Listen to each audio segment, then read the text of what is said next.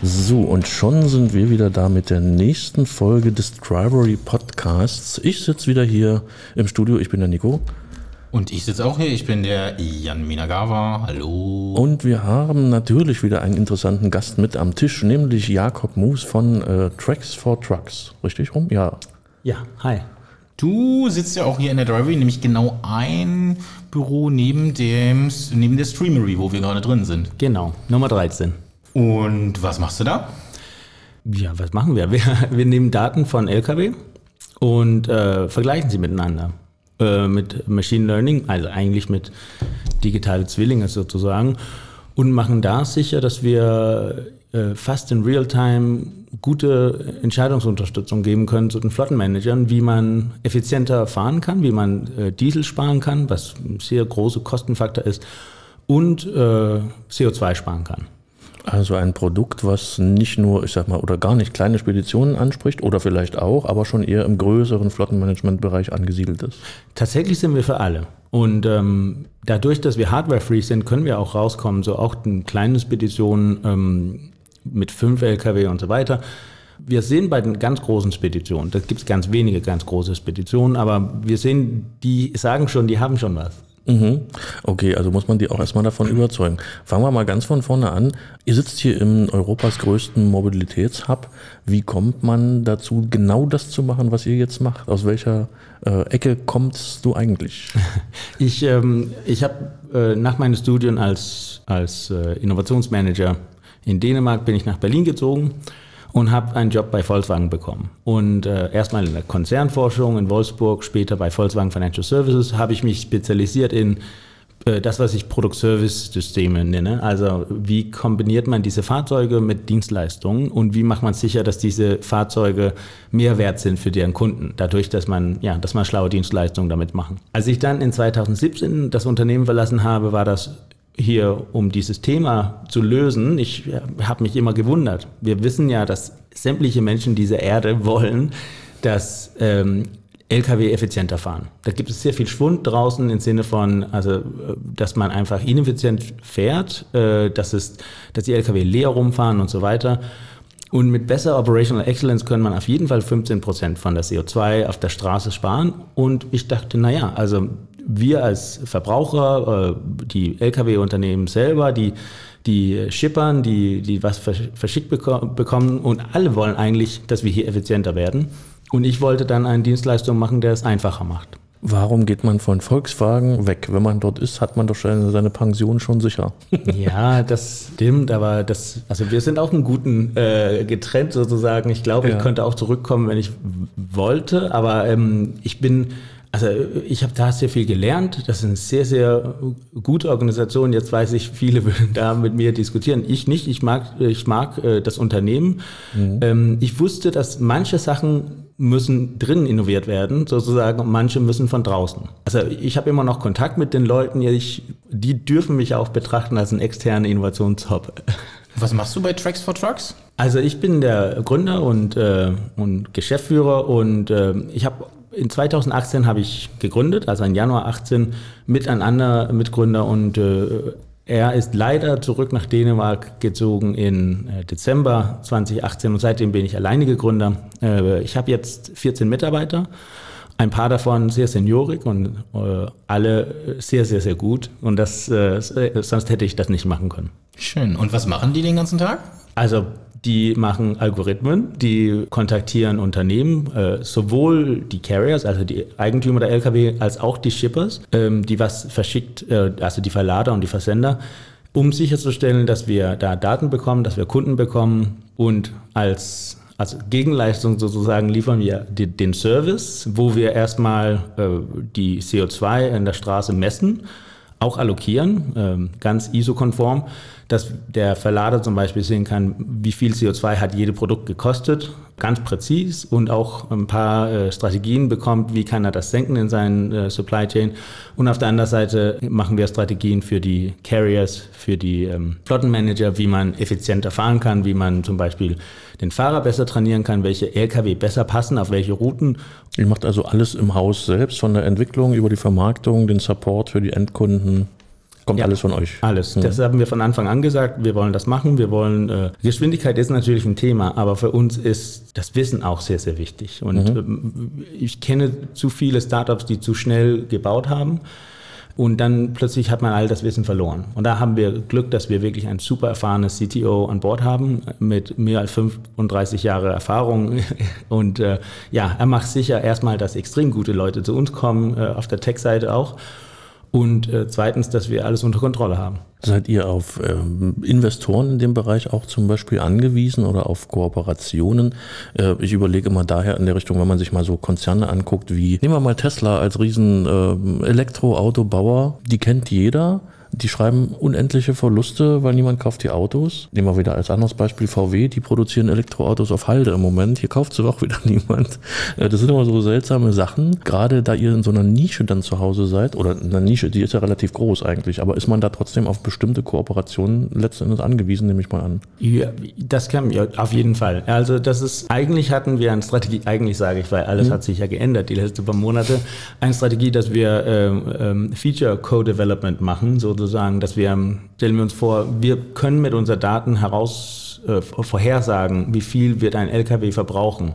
Wenn er morgen zu diesem Zeitpunkt, in diesem Verkehr, äh, auf diese Route, in diesem Wetter, mit diesen Fahrern, mit diesen Ladungen und so weiter fährt, können wir sehr, sehr gut vorhersagen, wie viel Sprit wird er verbrauchen. Äh, die jetzigen Methoden dafür hatten eine Fehlerquote von 25 Prozent, wir haben eine Fehlerquote von 4 Prozent. Und solche Features wollten wir dann entwickeln mit äh, Tankkarten-Providers zum Beispiel und herausfinden, auch wie können wir da zusammen, ja, wie können wir das zusammen entwickeln. Ein anderes Beispiel ist, mit den Daten können wir, wenn man vernünftig fährt, dann fährt man auch sicherer. Und zusammen mit äh, Versicherungsgesellschaften äh, vielleicht Das sind interessante Ansätze eben. Ja. und da wollten wir Features entwickeln, der für unsere Kunden, und das sind die äh, Flottenmanager immer, die Flotteneigentümer, und wir wollten für die Kunden gute Features entwickeln, aber wir wollten das zusammen mit anderen Unternehmen entwickeln, die das als externe äh, F&E nutzen können. Mit der Krise hat sich da ja ein bisschen geändert, ne, nicht so groß geändert eigentlich, aber verschoben. Und deswegen, wir brennen ja immer noch Geld, aber das Geld kommt nicht rein. So deswegen müssen wir auch jetzt Investoren finden, die äh, auch helfen, diese Zeit zu überbrücken. Ja, es gibt immer so einen schönen Spruch, ne? mit 20 habe ich mein Leben geplant, das Leben und ich lachen heute noch. Äh, so geht es bei Unternehmen genauso manchmal. Das ist so, ja. Ich mach mal, du hast gerade gesagt, ja, fünf Autos ne? ähm, oder fünf LKWs. Ich habe nur einen LKW, ähm, den habe ich mir als Wohnmobil umgebaut. Das ist ein ähm, T4. Ähm, kann ich mit meinem einen LKW davon partizipieren? Also jetzt mit dem T4 leider nicht, noch nicht. Äh, Wir arbeiten eigentlich nur mit schweren Nutzfahrzeugen. Und mit LKW sage ich auch, ist es nicht ganz präzise in der deutschen Sprache. Also das, was man in Englisch Truck sagen würde. Also da gibt es äh, die, die äh, Zugfahrzeuge mit Aufleger und da gibt es die LKW mit und ohne Trailer. Wir als Faustregel sagen wir immer 15 Tonnen und aufwärts. Und der Grund ist, dass diese, diese Fahrzeuge werden seit 2017 mit einer SIM-Karte gebaut sozusagen. Und das heißt, die Daten, was da gefahren werden, also von ich, 70 Datenfelder werden dann geschickt auf einen Cloud vom Hersteller und der Eigentümer der Daten ist der Flotteneigentümer. Das heißt, wir können Zugriff zu den Daten bekommen, ohne Hardware einbauen zu müssen und ohne, dass es eine extra Arbeit ist für den Flotteneigentümer. Und das ist der Grund, warum wir da angefangen sind. Das ist einfacher für uns.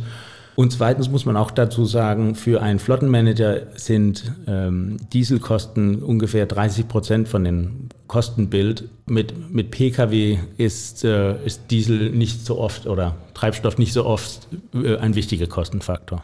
Mhm. Das, äh, leider erübrigt sich da gerade die, die Frage, die ich die ganze Zeit im Kopf hatte, weil du sagst, gerade mit schweren LKWs arbeitet ihr. Man kann das also zumindest im Moment noch nicht übertragen auf zum Beispiel Carsharing-Anbieter oder äh, Autovermieter oder was auch immer. Also unser Algorithmen könnten wir fast eins zu eins und von Tag zu Tag, wenn wir Zugriff bekommen würden auf den Daten.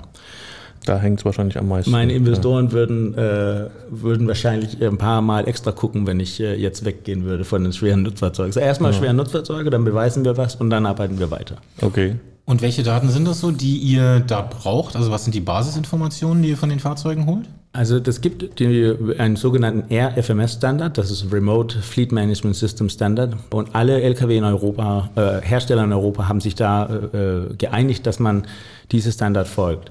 Das sind ungefähr 70 Datenfelder, und ich sage ungefähr, weil ein paar sind freiwillig. Aber das kann zum Beispiel, also man, man kann sich vorstellen, 70 Sensoren werden äh, abfotografiert jede 30. Sekunde. Und das kann sein, wie, viel, wie viele Milliliter äh, Diesel sind durch die Düsen gekommen, die letzten 30 Sekunden. Äh, Position natürlich, äh, Position von den Pedalen, Position von Lenkrad und so weiter und so weiter.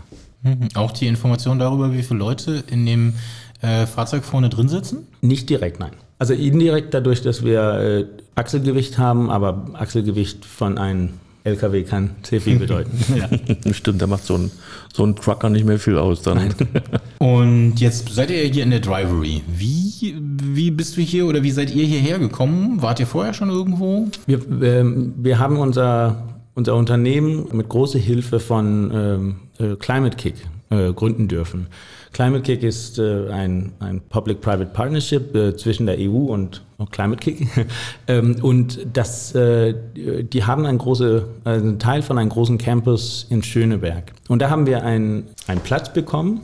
Also wir haben eigentlich wir haben einen, einen, einen guten äh, Accelerator-Platz gewonnen was sehr, sehr schwierig zu bekommen ist, muss man auch dazu sagen, das gibt immer, jede, jede Runde gibt es 500 Bewerber und da haben sie Platz für fünf. Und da haben wir einen Platz bekommen in The Green Garage, wo wir kostenlos saßen und das war richtig schön. Aber nach äh, drei Runden, also nach anderthalb Jahren, muss man raus. Mhm. Und das war letztes Jahr im Oktober. Und dann habe ich ja hier über das Drivery gehört. Und mit meiner Vergangenheit in, in, in Mobilitäts-, äh, Innovationsmanagement und mit meinen Netzwerken in Berlin habe ich so ein bisschen rumgehört. Und ich muss ehrlich sagen, es gibt ja genug Leute, die wollen einen Hop machen und die wollen ein, ein ja, die wollen irgendwas machen, wo Leute hinkommen. So, ich war natürlich gesund skeptisch, aber dann habe ich hier die Kollegen kennengelernt und äh, äh ich muss sagen, ich war ganz, ganz schnell sehr überzeugt. Äh, ich habe ganz schnell gesehen, dass der Timon, äh, der hier äh, The Drivery leitet, dass er, ähm, dass wir, äh, wie sagt man, unser, unser Sicht auf Innovationsmanagement teilen. Nämlich, dass es ein People's Business und nämlich, dass man ein Hop äh, äh, machen muss, die so wie ein Nexus in ein Netzwerk funktioniert, dass Leute sich trifft, dass man, dass man, dass seine Rolle ein aktiver Netzwerker ist. Und das hat er von Tag eins bewiesen und habe ich gesagt, naja, das sieht äh, vernünftig aus. Dann zweitens habe ich dann gesehen, dass die, dass die Preise in Ordnung sind im Vergleich zu was man sonst bekommt. Mhm. Ich wusste, wir wollten, wir wollten keine richtige Miete machen. Wir wollten nicht einziehen und dann wachsen wir oder es wird teuer eines Tages und müssen wir raus. Ich wollte, ich wollte die, äh, die Modalität haben. Und drittens, im Vergleich zu den Wettbewerbern habe ich gesehen, die Tische sind fast doppelt so groß. Äh, die, ähm, also das ist ein ganz anderes Gefühl von, ja, man fühlt sich wohl hier. Ja. So deswegen war das äh, einigermaßen schnell entschieden. Also es hat sich für euch im Prinzip auch schon bemerkbar gemacht äh, oder haben sich schon Zusammenarbeiten ergeben hier gegebenenfalls auch? Oder? Ja, ganz sicher. Mhm. Ganz ja. sicher. Und äh, so, so, spät wie heute habe ich ein Intro bekommen von, von einem potenziell sehr wichtigen Kunde. Also äh, ganz direkt. Also ja, ganz sicher. Und gibt es irgendwas noch, wo du sagst, das fehlt hier noch, das sollte hier noch hinkommen, was du dir wünschst so bei der Drivery? Eigentlich nicht. Also ich glaube, da äh, ich hätte das nicht anders machen können, als was sie hier machen. Ich finde, äh, die Stimmung ist richtig. Ich kenne von, von, von eigener Erfahrung, dass es auch schwierig, wenn man zum Beispiel ähm, ein Community bauen will, das ist unheimlich schwierig zu sagen, äh, kommen jetzt alle zusammen, weil Leute sind ja hauptsächlich hier, um zu arbeiten und die wollen auch hauptsächlich mit deren eigenen Kollegen unterwegs sein. Und ich finde, ähm, dass man es hier geschafft hat, wirklich eine gute Stimmung hinzubekommen. Es gab ja vor der äh, Lockdown gab es ja die Frühstücks-Events, äh, fand ich schön. Mhm. Haben sie gut gemacht. Äh, Hoffeier, alles.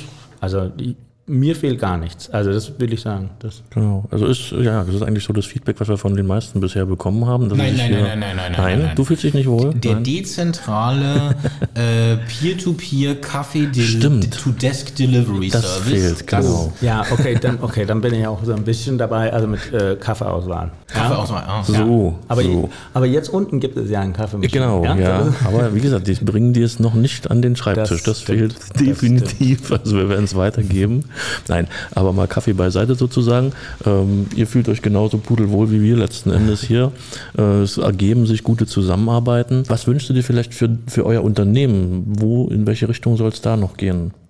Also ähm, jetzt bin ich in einem Markt, der sehr konservativ ist und sehr langsam. Aber ich habe das Gefühl, dass unser Durchbruch genau um die Ecke steht. Dass es, äh, also unser Produkt ist fertig. War schon im Januar fertig. Da haben wir Februar, März haben wir ein paar Testkunden an Bord bekommen, Friendly Users und wollten ein riesengroßes Event hier machen mhm.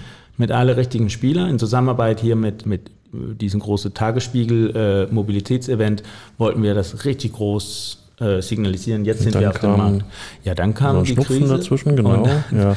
und dann kamen dann auch alle die Medienvereinbarungen, was wir hatten, all die Artikel, was wir da geschrieben haben für die richtigen Medien und so weiter. Die haben gesagt, ja, wir publizieren das, wenn das relevant wird. Und ähm, so deswegen, was ich mich wünsche, ist so zwei, drei große, starke Kunden auf der Shipper-Seite oder von der von der Logistiker-Seite. Ja, dass wir einfach, dass der Markt wieder in Bewegung kommt. Es macht Spaß. Ich will nicht jetzt aufhören. Aber es läuft wirklich gut. Also das ist, es sieht so aus, dass wir äh, ganz bald äh, die, die Investitionsrunde fertig haben. Wir sind äh, am Ende von Due Diligence. Äh, morgen haben wir einen letzten Call dazu. Und sobald das Geld auf dem Konto ist, dann wird äh, Vertrieb aufgebaut, äh, Produktmanagement mhm. und dann, dann kriegen wir das einfach bewiesen, dass wir recht haben. Sehr gut, hört sich toll an. Klingt interessant und begeistert und man merkt, dass du voll hinter dem Produkt äh, stehst. Ansonsten würde es auch keinen Sinn ergeben wahrscheinlich, so wie bei allen anderen. Es ist ja ein Win-Win-Win. Ne? Richtig, ja, genau. Ja und das merkt man hier eben ganz deutlich, finde ich. Wir werden mit Sicherheit noch mehr von dir oder von euch hören demnächst. Für heute erstmal vielen Dank für die vielen interessanten Infos. Bis demnächst. Ja, danke euch. Tschüss. Tschüss.